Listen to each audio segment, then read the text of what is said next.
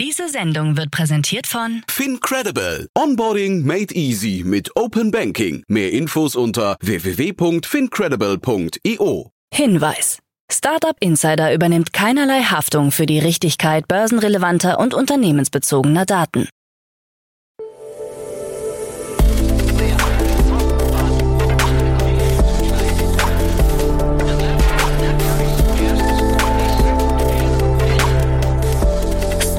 Insider Daily. Morgen Update. Einen wunderschönen guten Morgen und herzlich willkommen zu Startup Insider Daily in der Morgenausgabe. Es ist Freitag, der 1. Dezember 2023. Mein Name ist Nina Weidenauer und das sind die News des Tages. Neobroker Fina stellt Betrieb ein. Sestrify erweitert Sirius B und übernimmt Pengu. Deutsche KI-Ausgaben wachsen stark. Elon Musk beschimpft Werbeboykotteure und Salesforce wächst zweistellig. So, das war schon die Preview der News. Normalerweise kommt jetzt ja unser Ausblick auf den Tag. Heute gibt es ausnahmsweise ein kleines Interview vorab. Es handelt sich quasi auch um eine News. Es geht nämlich um die NOAA-Konferenz 2023 und wir, Startup Insider, sind dieses Jahr auch Medienpartner der Konferenz. Bei der NOAA treffen sich jedes Jahr die Führungskräfte im europäischen digitalen Ökosystem. Dieses Jahr am 13. bis 14. Dezember in Zürich. Und wer könnte uns besser klären, was uns alle auf der NOAA dieses Jahr erwartet? Genau, Marco Rozinek, CEO und Co-Founder der NOAA Conference. In dem folgenden Kurzinterview sprechen Marco und Jan über die Mission, Erfolgsgeschichte und die Speaker. Keine Angst, es ist wirklich ein sehr kurzweiliges Interview. Danach seid ihr aber auf jeden Fall up to date. Und ja, ich will jetzt auch gar nicht zu viel verraten verraten. Ganz viel Spaß bei dem Kurzinterview mit Marco und Jan. Ja, hey Marco. Hi Jan, long time. Long time. Freue mich, dass wir sprechen. Du und äh, ihr seid quasi in den, in den Vorbereitungen, ihr steht in den Startlöchern für die neue Konferenz, ne? Absolut richtig. Diesmal ist es ja nur eine gewesen dieses Jahr. Früher hatten wir ja drei. Aber seit Covid haben wir dann gesagt, probieren wir mal Zürich 2021, 2022. Das ist jetzt das dritte Jahr. Aber nächstes Jahr geht's dann auch wieder zurück nach London. Ja, müssen wir gleich noch drüber sprechen. Aber vielleicht für die, die die NOAA-Konferenz noch nicht kennen, sag doch mal ein, zwei Sätze zu der Genese vielleicht und der Idee dahinter. Die Idee ist, dass wir die spannendsten Wachstumsfirmen Europas, die sogenannten Scale-Ups oder Growth Capital Unternehmen identifizieren, die jetzt gerade interessiert sind, eine Finanzrunde zu machen oder in den nächsten 12 bis 24 Monaten. Das heißt, wir gehen systematisch durch unsere Taxonomie. Wir haben 14 Industrievertikal. Sechs sind so in der historischen Digital Growth Ecke von E-Commerce und Fintech und SaaS und EduTech und HealthTech. Und dann haben wir seit 2021 auch Sustainability im Programm, wo wir acht Kategorien haben. Und interessanterweise gleicht sich das hervorragend aus. Wir haben auf beiden Seiten ungefähr 100 Sprecher, die gemeinsam auf die Konferenz 13 Milliarden Dollar aufnehmen wollen. Und wir sind bekannt als Investorenkonferenz. Das heißt, wir haben 500 Investoren, die diese 200 Sprecher treffen. Und insgesamt gibt es um die 2000 Teilnehmer. Wahnsinn. Neu ist aber, glaube ich, dieser ganze Bereich LPs. Ne? Da habt ihr jetzt äh, insgesamt das, das Spektrum ein bisschen erweitert. Ja, also wo hat man die Möglichkeit, äh, als LP, GPs zu treffen und auch die Portfoliofirmen. Also es gibt diese Super Return Konferenz in Berlin ähm, schon sehr lange, aber wir dachten gerade jetzt, weil wir so viele spannende Sustainability Fonds haben, dass wir auch die LPs dazu einladen und die LPs können auch bei der Gelegenheit mal ein paar ja, Pre-IPO Meetings machen mit den spannendsten und größten Portfoliofirmen. Insgesamt äh, ja gibt es um die 150 LPs, die dieses Jahr das erste Mal zur Konferenz kommen und dort die GPs, also die Investoren in den Startups auch treffen. Mega spannend. Möchtest du ein bisschen was zu den Speakern dieses Jahr sagen? Ja, na klar. Also wie gesagt, wir haben jetzt so eine eigene Taxonomie geschrieben über die Covid-Jahre, wo wir gesagt haben, das deckt jetzt eigentlich jeden Sektor ab. Ich glaube, das Einzige, was wir nicht haben, ist Manufacturing, aber sonst haben wir eigentlich jede Kategorie. Ganz klar, Highlight dieses Jahr ist AI. Ähm, auch ganz lustig, wenn du dir mal anguckst, die größten Investment Rounds, die gemacht wurden, die Top 5 Deals haben alle AI bei Crunchbase in ihrer Beschreibung. Mhm. Wir haben ein AI 21 Labs aus Israel, sicherlich eine der spannendsten AI-Firmen und auch DeepL aus Köln, wo Brains to Ventures investiert ist und viele andere, äh, die auch auf der Konferenz sind. Also AI ist ein Riesenthema. Dann das ganze Thema Solar und überhaupt Renewables, ähm, Sustainable Construction, aber auch Fintech. Wir haben die ganzen alten Fintech-Firmen, die sehr viel Geld in der Vergangenheit geraced haben, auch wieder auf der Bühne. Und dann natürlich die Königsdisziplin, und das ist so eine horizontale Geschichte, SaaS, Software as a Service. Du erinnerst mhm. dich, man hat mal gesagt, die Welt wird in Software dargestellt und ja, eigentlich sind 70, 80 Prozent unserer Firmen irgendwie Software as a Service Firmen. Und ja, da haben wir 50 Firmen, die SaaS-Dienstleistungen äh, anbieten. Und ja, die meisten Firmen wachsen schnell. Wir haben das erste Mal dieses Jahr wirklich die Sprecher so ausgewählt, dass wir nur die gefunden haben, die auch wachsen, indem wir auf LinkedIn die Mitarbeiterwachstumszahlen als ja wichtigste erste Bedingung ausgesucht haben. Das heißt, wenn du nicht wächst, darfst du nicht auf die Bühne.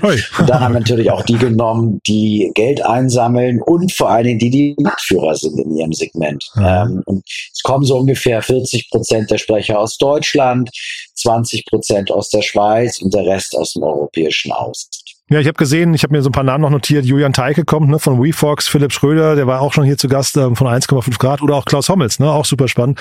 Also da habt ihr ein starkes Line-up.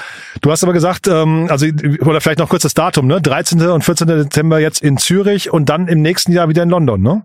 Genau, äh, nächstes Jahr 3., 4. Juni, kurz vor Tech Week, werden wir wieder die London-Konferenz machen. Ganz einfach, da hat's zehnmal so viele Investoren oder 20 mal so viele Investoren wie in der Schweiz. Und der Schwe die Schweizer Beteiligung ist einfach viel zu klein. Wir haben das jetzt drei Jahre gemacht, aber das ist einfach für alle ein Riesenaufwand, da in die teure Schweiz zu fliegen, wenn doch die meisten sowieso mal nach London gehen wollen. Mhm. Ich glaube, Schweiz war jetzt mal ein Versuch und wir sind super happy mit der Veranstaltung, aber wir haben jetzt auch wieder Lust auf London. Das heißt, es geht ab nächstes Jahr wieder zurück.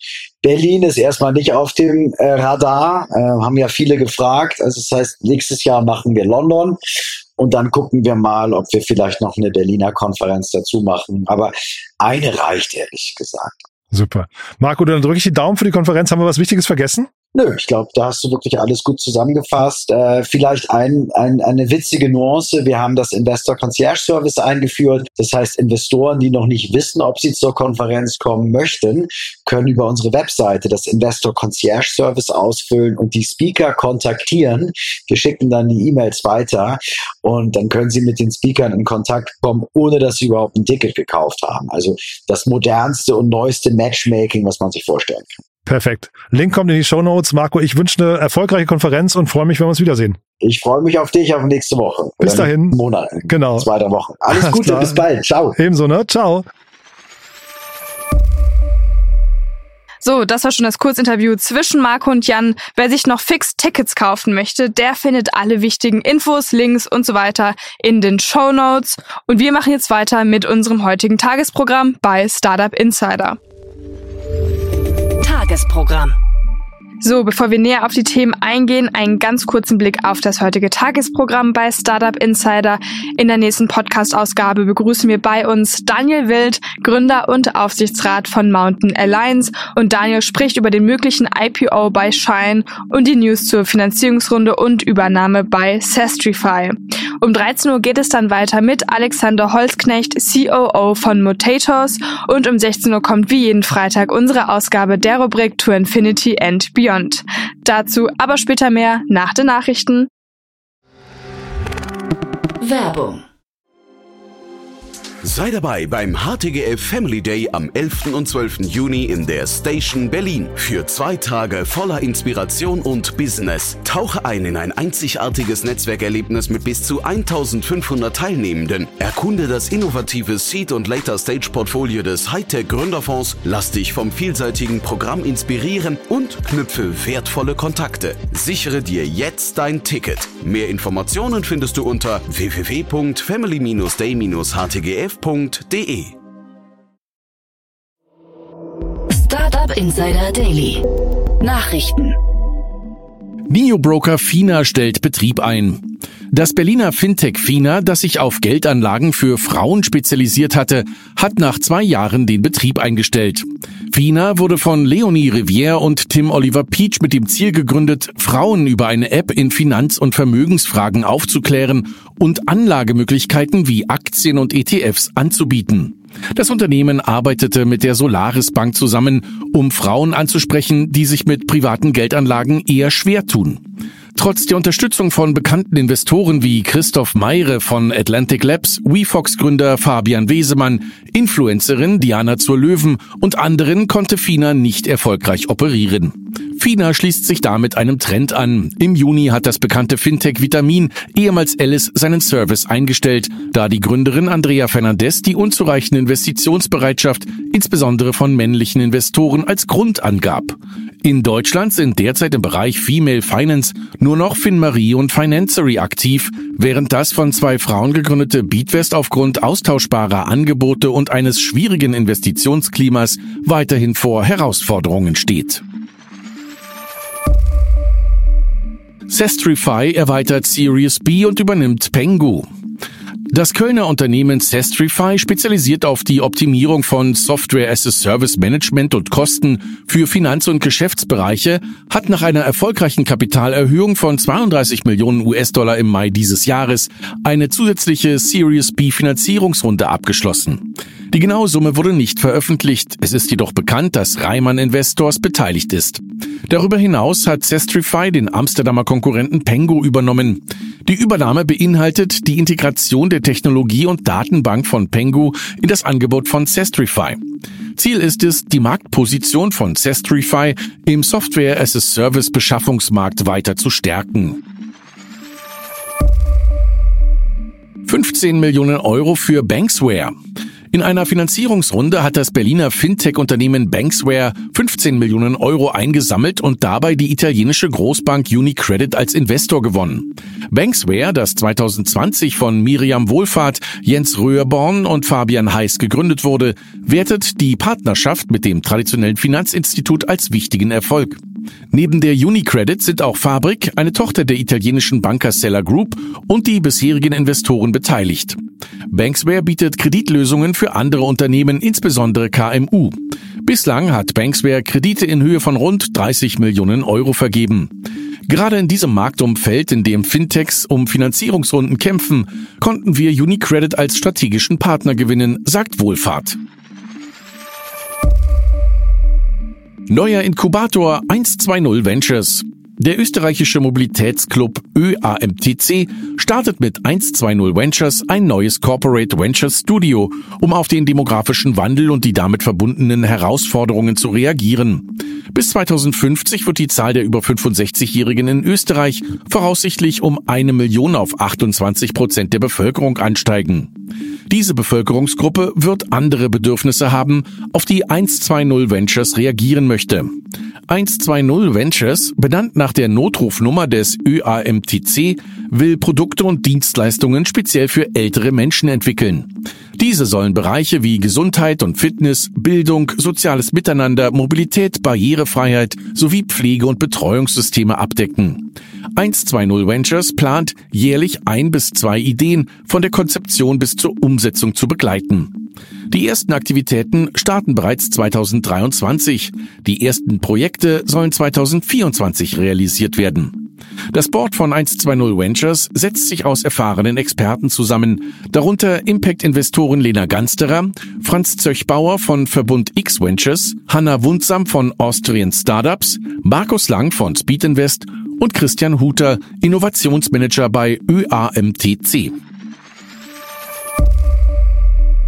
Deutsche KI-Ausgaben wachsen stark. Der Branchenverband Bitkom hat ermittelt, dass die Ausgaben für KI-Software, Dienstleistungen und Hardware im Jahr 2023 um 32 Prozent auf 6,3 Milliarden Euro steigen werden. Dieser Trend soll sich 2024 mit einem weiteren Wachstum von 30 Prozent fortsetzen, sodass die Gesamtausgaben auf rund 8,2 Milliarden Euro steigen könnten. Die Investitionen verteilen sich hauptsächlich auf KI-Software mit 4,1 Milliarden Euro, gefolgt von KI-Dienstleistungen mit 1,3 Milliarden Euro und KI-Hardware mit 0,9 Milliarden Euro. Für das Jahr 2025 wird sogar ein Anstieg der Ausgaben auf über 10 Milliarden Euro erwartet. Elon Musk beschimpft Werbeboykotteure. Elon Musk, CEO von Twitter X, sorgt einmal mehr mit seiner unverblümten Kommunikation für Aufsehen. Der für seine kontroversen Aussagen bekannte Musk schickte kürzlich in einem Interview eine klare Botschaft an Werbetreibende, die sich von der Plattform zurückgezogen haben. Go fuck yourself ließ er sie öffentlich wissen. Diese Reaktion folgt auf eine Welle von Werberückzügen großer Unternehmen, ausgelöst durch Musks Verbreitung eines Postings, das weiterhin als antisemitisch wahrgenommen wurde. Google zahlt Millionen. Google hat einer Vereinbarung zugestimmt, nach der das Unternehmen jährlich 100 Millionen kanadische Dollar an die kanadische Nachrichtenindustrie zahlen wird. Die Vereinbarung ist Teil des Online News Act, des kanadischen Gesetzes, das Tech-Unternehmen dazu verpflichtet, Verlage für die Nutzung ihrer Inhalte zu bezahlen. Googles Mutterkonzern Alphabet hatte zuvor damit gedroht, die Suche nach kanadischen Nachrichten zu blockieren. Im Gegensatz zu Google hat der Mutterkonzern von Facebook und Instagram Meta noch nicht zugestimmt. Meta hat bereits den Zugang zu Nachrichten auf seinen Plattformen in Kanada blockiert. Meta argumentiert, das Gesetz gehe fälschlicherweise davon aus, dass das Unternehmen auf unfaire Weise von Nachrichteninhalten auf seinen Plattformen profitiere. Threads EU-Start könnte bevorstehen. Das Kurznachrichtennetzwerk Threads von Meta könnte Berichten zufolge im Dezember in der Europäischen Union starten. Bisher war der Dienst vor allem wegen der strengen EU-Datenschutzbestimmungen nicht verfügbar. Um diese Vorschriften zu erfüllen, plant Meta angeblich, den Nutzern in der EU eine Version von Threads anzubieten, die es ihnen ermöglicht, Inhalte zu konsumieren, ohne ein Profil erstellen zu müssen. Ein Analyst prognostiziert, dass Threads 2024 etwa 40 Millionen zusätzliche monatliche Nutzer in der EU anziehen könnte. Beobachterstatus im OpenAI Board. Microsoft hat einen Beobachterstatus im Aufsichtsrat von OpenAI erhalten. Damit ist Microsoft zwar im Aufsichtsrat des ChatGPT-Anbieters vertreten, hat aber kein Stimmrecht. Weitere wichtige Persönlichkeiten im neuen Aufsichtsrat sind Brad Taylor, ehemaliger Co-CEO von Salesforce, und Larry Summers, ehemaliger US-Finanzminister. Die bisherigen Aufsichtsratsmitglieder Ilya Sutskever, Helen Toner und Tasha McCauley gehören dem Gremium nicht mehr an. Adam D'Angelo, CEO von Quora und Entwickler von Poi.com, bleibt als einziges Mitglied des alten Aufsichtsrats. Salesforce wächst zweistellig. Salesforce erzielte im dritten Quartal 2023 ein Umsatzwachstum von 11 Prozent auf 8,72 Milliarden US-Dollar. Das Betriebsergebnis stieg auf 1,5 Milliarden US-Dollar, was einer operativen Marge von 17,2 Prozent entspricht. Das Nettoergebnis lag mit 1,2 Milliarden US-Dollar deutlich über dem Vorjahreswert. Diese Zahlen zeigen eine Fortsetzung des stetigen Wachstumstrends, obwohl das Unternehmen das langsamste Quartalswachstum seit 2010 verzeichnete. Wir hatten ein weiteres starkes Quartal bei der Umsetzung unseres profitablen Wachstumsplanes, den wir letztes Jahr eingeführt haben, sagt Mark Benioff, Chairman und CEO von Salesforce.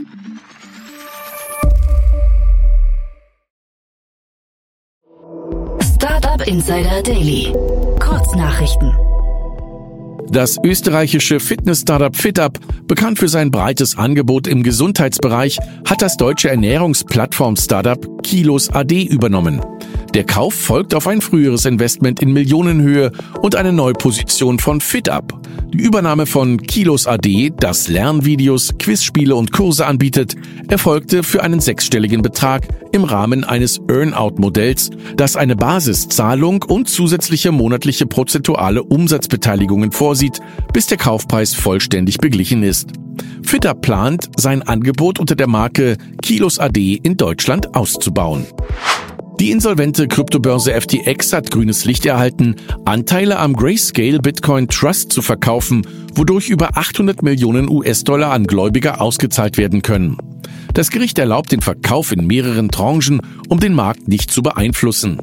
FTX hatte im vergangenen Jahr Konkurs angemeldet und der ehemalige Chef Sam Bankman-Fried wurde in mehreren Anklagepunkten schuldig gesprochen. Sam Altman ist zwei Wochen nach seiner überraschenden Entlassung wieder zum CEO von OpenAI ernannt worden. Diese Rückkehr folgt auf eine kurze Periode, in der OpenAI drei verschiedene CEOs hatte. Altman hatte zwischenzeitlich offenbar eine Stelle bei Microsoft angenommen, kehrte aber nun zu OpenAI zurück. Altmans Wiederernennung erfolgte nach einigen chaotischen Tagen. Altman drückte seine Dankbarkeit für die Bemühungen aller Beteiligten während dieser ungewissen Zeit aus und betonte die Widerstandsfähigkeit und den Geist des Unternehmens.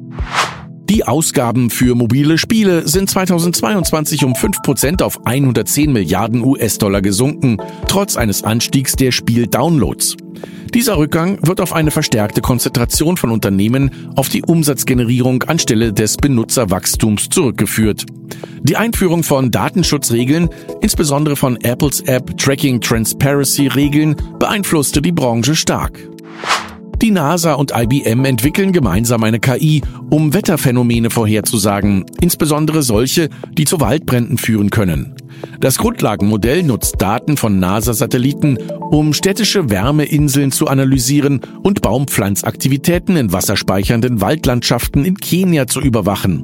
Die KI soll eine verbesserte Zugänglichkeit, schnellere datenbasierte Schlussfolgerungen und eine größere Datenvielfalt bieten, um die Vorhersagegenauigkeit für verschiedene Klimaanwendungen zu steigern und in Zeiten von Wetterextremen besser reagieren zu können. Und das waren die Startup Insider Daily Nachrichten für Freitag, den 1. Dezember 2023. Startup Insider Daily Nachrichten. Die tägliche Auswahl an Neuigkeiten aus der Technologie- und Startup-Szene. So, das waren schon die Nachrichten des Tages und jetzt unser heutiges Tagesprogramm bei Startup Insider. In der nächsten Folge kommt die Rubrik Investments und Exits und dort begrüßen wir Daniel Wild von Mountain Alliance und er bespricht zwei spannende News. Der chinesische Online-Modehändler Shine oder Shein, der für seine niedrigen Preise und schnelle Mode bekannt ist, hat vertraulich Pläne für einen Börsengang in den USA eingereicht, der für 2024 erwartet wird. Außerdem das Kölner Startup Sestrify hat erfolgreich das Second Closing seiner Series B Finanzierungsrunde abgeschlossen, wobei Reimer German Investors als Investor hinzugekommen ist. Gleichzeitig hat das Unternehmen den europäischen Wettbewerber Pengu aus Amsterdam übernommen. Diese zwei Analysen zu diesen zwei News dann in der nächsten Podcast-Ausgabe. In der Mittagsfolge, also um 13 Uhr, sprechen wir dann mit Alexander Holzknecht, COO von Mutators. Das ist ein europäischer Online-Händler für überschüssige Trockennahrungsmittel und Konsumgüter und die haben jetzt kürzlich eine erfolgreiche Kapitalrunde abgeschlossen. Insgesamt wurden 40 Millionen Euro eingeworben, angeführt von Secularity Capital und unterstützt von Seven Ventures sowie bestehenden Aktionären. Dieses Interview dann um 13 Uhr mit Alexander Holzknecht. Und die letzte Folge für diesen Freitag ist wie immer unsere Rubrik To Infinity and Beyond, wo wir über die Krypto-News der letzten sieben Tage sprechen. Und Jan bekommt heute Unterstützung von Daniel Höpfner und Yannick Sokolov. Also wenn euch das Krypto, NFT, Blockchain, Metaverse-Thema am Herzen liegt, dann schaltet da am besten mal rein. Das war's jetzt erstmal von mir, Nina Weidenauer. Ich wünsche euch noch einen guten Start in den Tag und wir hören uns dann nächste Woche Montag wieder. Macht's gut!